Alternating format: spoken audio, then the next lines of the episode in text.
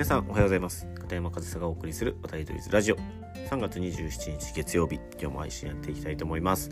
えここ数日ですね、まあ、終わったにもかかわらずしつこく WBC 関連の話をしていますが、まあ、今日も大きな意味では WBC 関連の話をしていきたいなというふうに思います。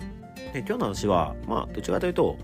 WBC が終わったからできる話かなっていう見方もできると思うんですけど今日のテーマはですねトップは仕事をした。次は我々の番というテーマタイトルでお話ししていきたいなというふうに思います。トップは仕事をした。次は我々の番ですね、えー、でどういう内容かというと WBC 日本代表は優勝したじゃないですか。それによってどういうことがこれから起きるかというとこれだけ話題になっているのでこの WBC のその侍ジャパンの活躍をきっかけに野球をやってみたい野球を始めたいという子供が増えると思うんですよ。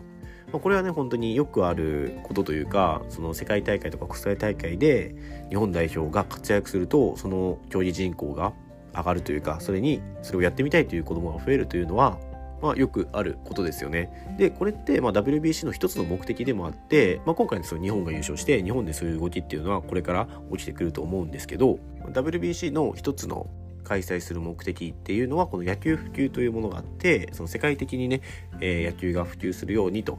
そういう目的もその WBC 開催の一つの目的ではあるんですよね。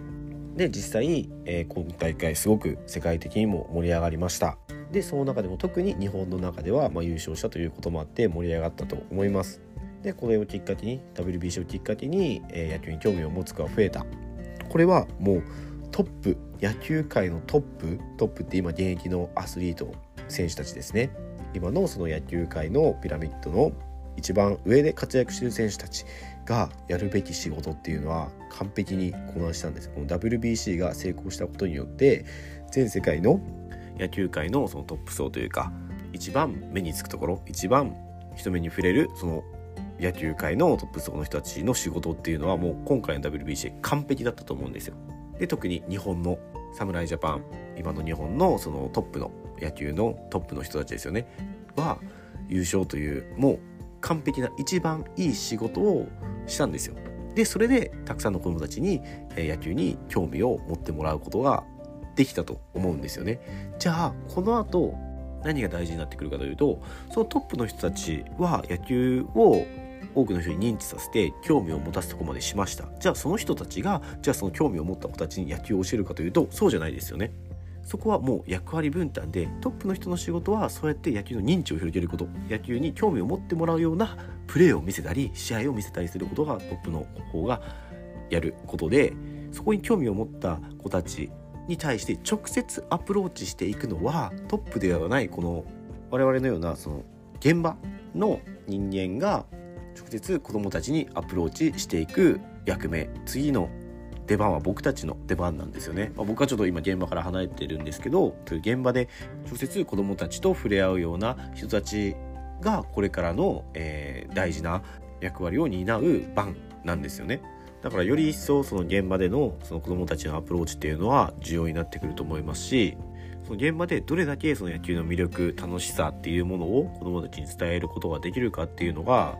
その野球普及、ね、WBC 開催の一つの目的でもあるその野球の普及っていうものに大きく関わってくるんですよ。だからその意識っていうのはしっかり高く持っていかないといけないのでそうどうやってその見る野球で興味を持った子たちにやる野球に興味を持ってもらうかえ楽しいと思ってもらえるかっていうのはそのトップの選手たちが WBC で優勝するためにした努力と同じくらいしっかり努力や考え試行錯誤をしたりして結果につなげていかないといけないんですよ。これはもう本当に誰がどの仕事をすべきなのかその役割分担をはっきり分けてどこに注力すべきかっていうところをはっきりさせてやるべきことだと思うんですよ。そのトップのアスリートそれこそ大谷翔平選手のような選手がその野球教室とかするのもいいですけどそれでできる仕事量って結構限られてるかもったいないじゃないですかそれよりも大谷選手にしかできないそのプレーで人を魅了させる、えー、野球に興味を持ってもらうプレーをするっていうところ、まあ、実際大谷翔平選手も WBC 優勝後のインタビューで日本だけじゃなくてその中国とか韓国とかそっちですかねそのアジアの人たちにも野球に興味を持ってもらってこれが広まるきっかけになればいいみたいな話もしていたので大谷翔平選手もそういう意識はあるんですよ。でそういう意識のもとをやって実際に認知につながる活躍をしたわけじゃないですか。だからそこの意思を僕たちというかその現場にいる人たちが継いで興味を持った野球に対して面白いと思ってもらえる実際に楽しいと思ってもらえることっていうのはすごく大事じゃないかなと。そう。だからこそ、え旧時代的というか、まあ、古いと言われるような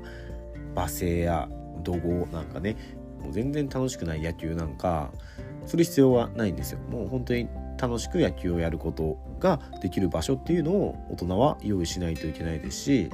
その中で、えー、野球というスポーツの魅力をどれだけ伝えるかっていうことは大事になってくるのでそれってちゃんと努力しないとできないんですよね。何も考えずに子供たちとボール打ったり投げたりっていうことをやってもやっぱりそれだけじゃ魅力は伝わらないしまだちゃんと打ったり投げたりできない子たちにもその野球の楽しさを教えないといけないってなった時にその野球の試合をやりましょうっていきなりしても野球の試合は成り立たないわけじゃないですか。その時にじゃあまだ君たち野球の試合できないねってその打ったり投げたりする練習をまずたくさんしようかってやってもそれは子供たちは楽しくないですよねだからその子たちでもできる野球のルールに変更して、まあ、今は T ボールとかトスボールとかそういうのもありますけどそういう工夫をして別に野球が成り立たなくてももちゃんとした野球が成り立たなくてもその子たちにできる野球でちゃんと野球の楽しさを教える打つことの楽しさ投げることの楽しさボールを取ることベースランニングをすることの楽しさっていうことをどれだけたくさんうまく伝えることができるかっていうことは現場の人間の努力だと思うのでこの WBC ですごく盛り上がってるというこのチャンスをね絶対に逃してはいけないなと。野球の人口減ってます。それに対して問題意識をしているのであればこういったチャンスっていうのはしっかり掴んでいかないといけないですしそのチャンスをつかむためにはその現場の人間も努力しないといけないんですよ。そのトッププロがね結果を出せば野球人口も増える確かに一時的には増えるかもしれないです話題にもなるしそれを見てやりたいと興味を持つ人も多いかもしれないですけどそこで行った先その少年野球チームとかクラブチームその行った先で全然野球楽しくないじゃんなんで投げたり打ったりしたいだけなのに怒られないといけない怒鳴られないといけないんで大人にっていう風になったらそれはトッププロがどれだけ努力して世界一になって野球の認知を広めようという、ね、トッププロにできるトッププロにしかできないことをやったとしても現場がダメなら野球人口は絶対に増えません。だから侍ジャパンという野球界日本の野球界のトップは仕事をしました。これ以上ない仕事をしてその結果をもたらしてくれました。だからそれをしっかり我々現場の人間が引き継いでいって、え、野球界全体でそうそうトッププロだけが頑張ればいいわけじゃないし現場の人間だけが頑張ればいいんじゃなくて野球界全体として役割分担をして、えー、野球普及につなげていく。でその役割分担という意味ではトッププロは仕事をしたのに次は我々の番ですよね。という話を今日はしてみました。やっぱりね何か問題に取り組むということになった時はそのカテゴリーとか関係なく努力はしないといけないですよね。でその野球普及というものは子供に対してのアプローチですけど子供が努力するわけじゃなくて大人が努力しないといけないんだからそこはねしっかり努力をしてもうすでに努力をして結果を出してくれたトップ層の人たちがいるのでそれをしっかり引き継いでやっていかないといけないなというふうに思います。僕もねその日本国内でもあとはドイツでも野球普及活動っていうのをたくさんしてきました、まあ、コロナでね、えー、思い通りにできない時期っていうのもありましたけど、まあ、これからもっと活動が広くできるようになったらそういう野球普及活動っていうのは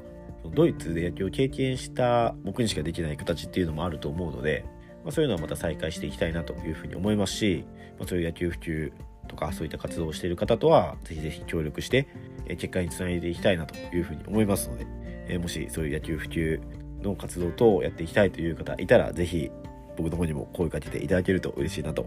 いうふうに思います。はい。ということで、えー、今日も最後までお聴きいただきありがとうございました。片山和沙でした。